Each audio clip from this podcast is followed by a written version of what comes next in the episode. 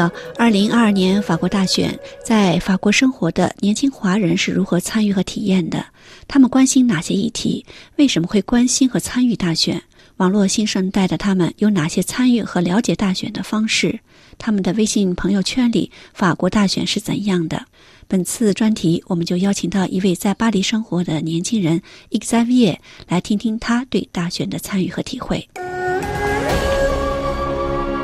你好，Xavier，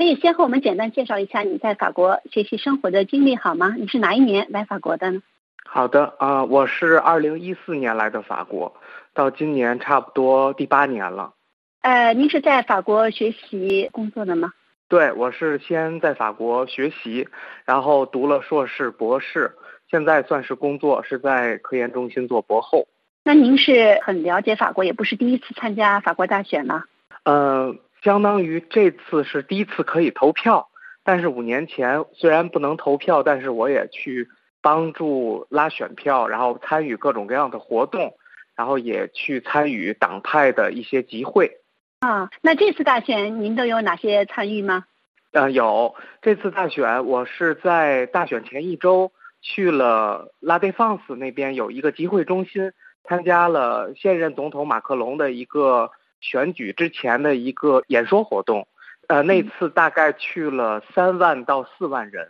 那你是很热心这个法国大选的了？对，因为我是在他成立前进党的最初期就加入了这个党派，然后一直是在他未当选法国总统之前就帮他去拉选票。那时候是在五年前，然后他大选之前一个月我们就开始，甚至更早两个月我们就开始每周的周末。都在比较繁华的地铁口去发选票，因为那时候他还有很多比较强的竞争者是跟他是差不多水平，所以他那时候没有太强的优势。但是到了今年，区别就是他其实优势还是蛮明显的，其他的候选者没有太过于强势的，所以今年的活动相对来说做的比较少。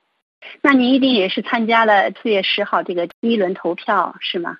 对，是的。是什么让你对法国的政治这个大选这样关心呢？呃，因为我觉得作为我们华人来说，其实是在法国、在欧洲都是属于少数族裔。然后我们觉得现在还是应该大家把自己的声音去展示出来，而这个声音的展示就是以自己选出自己比较认同的总统是一种最好的展示方式。所以。就对于参与政治活动还是比较热衷的，因为这个东西在国内的时候可能参与的机会特别少，来到欧洲了以后就发现有一种可以自己能够参与到非常重大的政治事件中，能够让自己更加的体现出社会责任感。我觉得这一点是 最大的一个动力。呃，那您最关心的在这次大选里头，尤其是今年这个大选，你最关心哪些议题？其实我是在。大选就是这十二个候选人之前，我把他们的纲领也都看了一遍，然后我发现，其实我还是比较关心法国这边对于科研工作者的一些纲领，尤其是在医务人员的科研领域，呃，就是公共卫生领域。对，因为自从新冠疫情之后，这个领域其实还是在全球都需要得到更加更进一步的重视。而且我自己又本身是从事医疗行业的，所以我其实更关注于公共卫生体系的建设，这是第一个关注的议题。第二一个议题其实还是关于对于养老金啊等等这些，还有大家的一个叫做 SMIC 基本生活保障的一些，其实就是生计问题，他们的这方面的议题。嗯，您谈到了卫生、健康、医疗。那您对于马克龙处理法国疫情有什么样的看法？你感到满意吗？我觉得现在法国从最开始的疫情开始到现在，也是经历了整整的从二零二零年一直到现在到二零二二年，也已经两年半了。法国那边就是公共体系这边，它其实没有什么经验。我之前在国内的时候是从事传染病专业的，然后也是在疾病预防控制体系工作了一些年。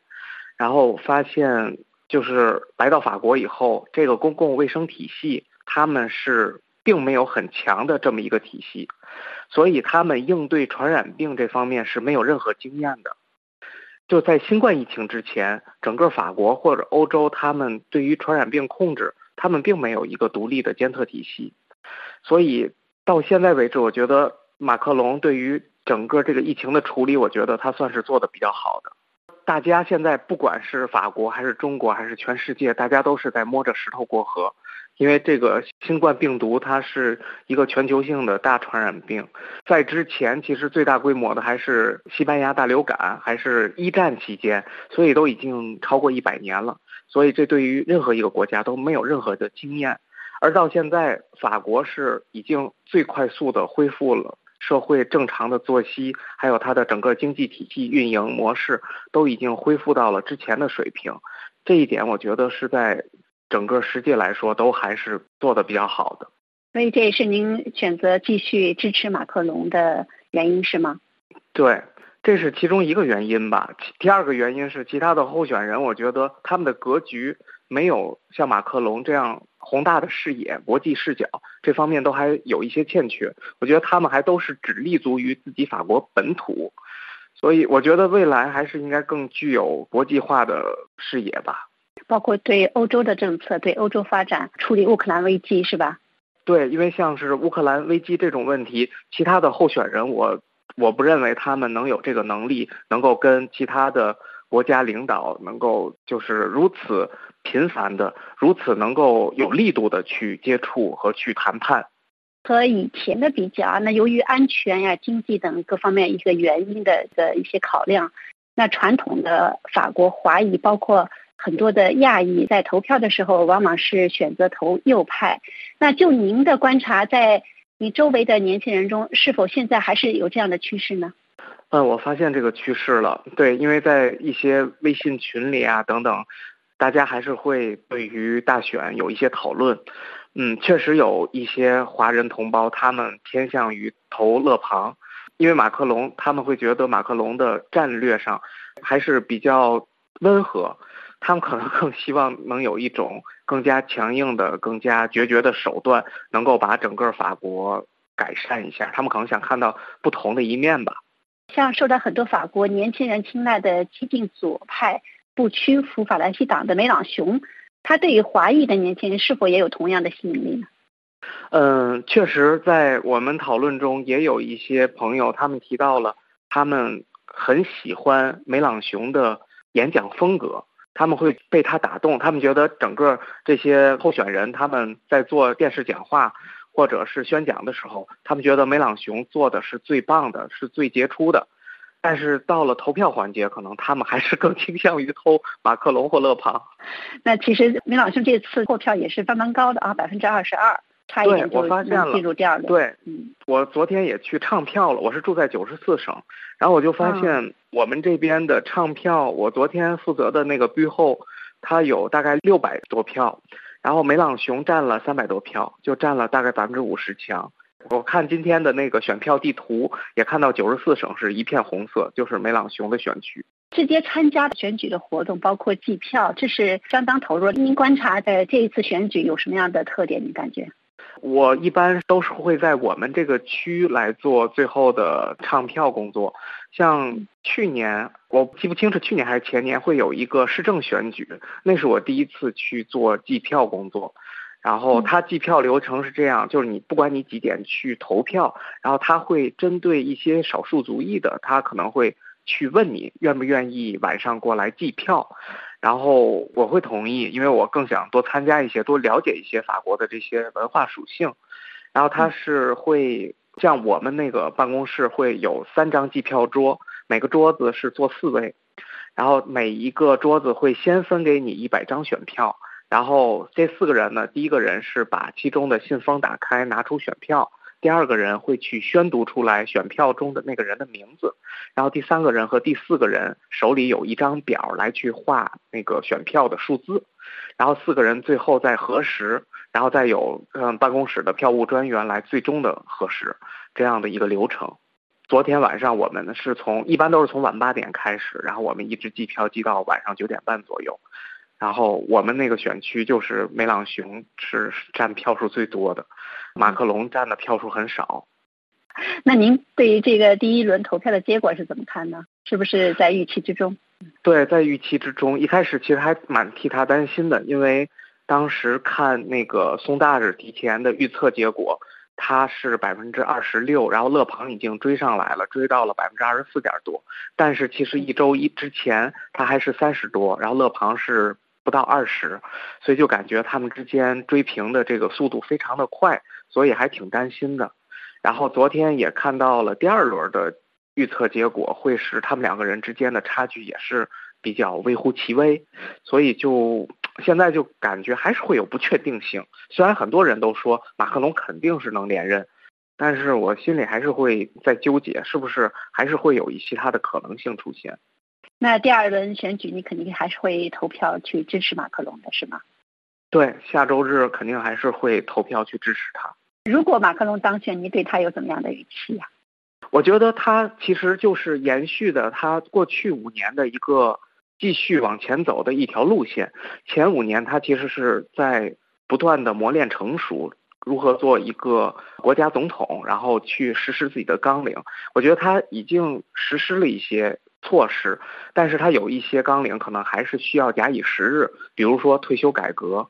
所以我其实还蛮期待看他后五年的一个展现。嗯，我知道你在法国工作生活，同时呢还是在做的一个很受欢迎的一个电影自媒体，叫耐观影，是吧？对。呃，你这个团队也活跃在各个网络的平台，通过参加各种欧洲大的电影节，组织一些线下的，包括哈影视交流活动，来推荐影视的信息，促进法中之间文化上的一个交流。那作为一个您对于网络这么熟悉运用的一个新生代，你们年轻人都是通过哪些方式来了解选情、参加这个大选？我觉得现在确实网络媒体现在已经成为了一个年轻人不可或缺的一种工具。我发现其实就是在大选结果出来之前，大家都已经知道了各种各样的结果，通过 Facebook、Instagram 这样的一些媒体，但是像微信平台这类信息还是蛮少的。毕竟微信那边还是立足于国内的信息报道，所以对于我们来说，在做电影平台的同时，我们也迅速了解到了现在所能用的一些网络工具。然后我们也是在微信和微博两个平台上，其实更多报道的是国内本土的一些信息，包括影视信息，包括政治信息。然后在像 Facebook、Instagram 上，还有 YouTube 这上，我们可能获及的更多的是。国内之外的信息，但是我们也发现这两波平台之间是有一种割裂的情形，有一种割裂的现象，也就是说，他们之间的态度啊之类，我们会发现经常是对立的，所以我们是汲取两边的不同的信息源，然后去客观的去看待某一事件，这样的话，我觉得更更好的能够一窥全貌，两边视角都能够掌握到。在你的朋友圈，这个法国大选是一个什么样的呢？是不是有很多的讨论，包括和国内的这个交流？嗯，对我昨天在第一轮结果出来以后也发了朋友圈，然后我发现其实还是会，嗯，在法国生活的小伙伴，或者是曾经在法国留过学，然后已经回国的小伙伴，他们会更加关注这些结果，然后留言也比较多。如果是自始至终一直在国内生活的朋友们、亲戚们。他们可能对这个就没有什么的关注，也没有太多的互动。对于作为华人群体来说，咱们在欧洲肯定是比不上在北美的华人群体，像美国、加拿大，甚至在澳洲，他们那边的华人群体的体量特别大。但是到了欧洲以后，就会发现这个体量真的是小很多很多，而且还有一点是一种不稳定性的因素太大。就是在欧洲的小伙伴，其实还是留学生会比较多。然后他们留学后，大多数不管是能不能留下，还是其他原因，他们可能会选择回国的比较多。这就又导致了自己的人际关系以及朋友圈产生一种不稳定的状态。其实这一点就会导致在欧洲的华人群体，大家的这种纽带和连结会相对来说比北美弱一些。然后包括在一些自媒体平台上的一些博主也会少很多，包括 YouTube 平台，包括其他的一些海外平台，所以这一点也是触发了我想去做电影平台，因为我其实对政治并没有太强的一种方式和了解，所以我做电影的话，其实我是因为更加对于这方面，第一有兴趣，第二是能够有更多的渠道去参与。所以才做了这个平台，但做了平台以后发现，其实还是需要通过这种平台来吸纳非常多的华人小伙伴，能够大家参与到其中，通过以这种方式能够集结出来一些共同的力量。我觉得能够感受到这种华人群体的一些力量，这一点是我觉得还是比较开心的。非常好。其实我在说这个时候想到刚才一个问题，就是关于这个选举的议题，提到我们包括留学生、包括移民住在这儿的华裔啊，其实安全议题是经常大家最关心的一个议题。我们也经常听到有一些，包括之前的有一些呃华人的游行都在讨论这个事儿。这次这个议题在这个大选里头有哪一些体现？你你觉得这个关注度怎么样？嗯，也有，因为确实大家也提到了为什么会选投极右，包括投勒庞或投 Z 穆这两个都是极右的代表。嗯，确实也有些华人小伙伴会投他们两个人，因为他们觉得极右的议题里面对于极端穆斯林的做法是受到大家认同的，尤其是对于欧洲受到恐怖袭击的这几年以来，大家其实对于这种。社会上的一些恐怖事件是比较恐慌的，觉得欧洲的安全现在成为了第一议题，所以他们会觉得，如果是极右上台的话，第一会把这些恐怖主义所笼罩下的一些问题先解决掉，这一点是大家觉得都是比较关键、比较迫切需要去解决的问题。但是这一方面，马克龙的纲领里可能没有太突出，对于那些恐怖主义的那些人的处理方式。感谢 Xavier 接受本台的采访，听众朋友，以上的专题节目由林兰采播，感谢收听。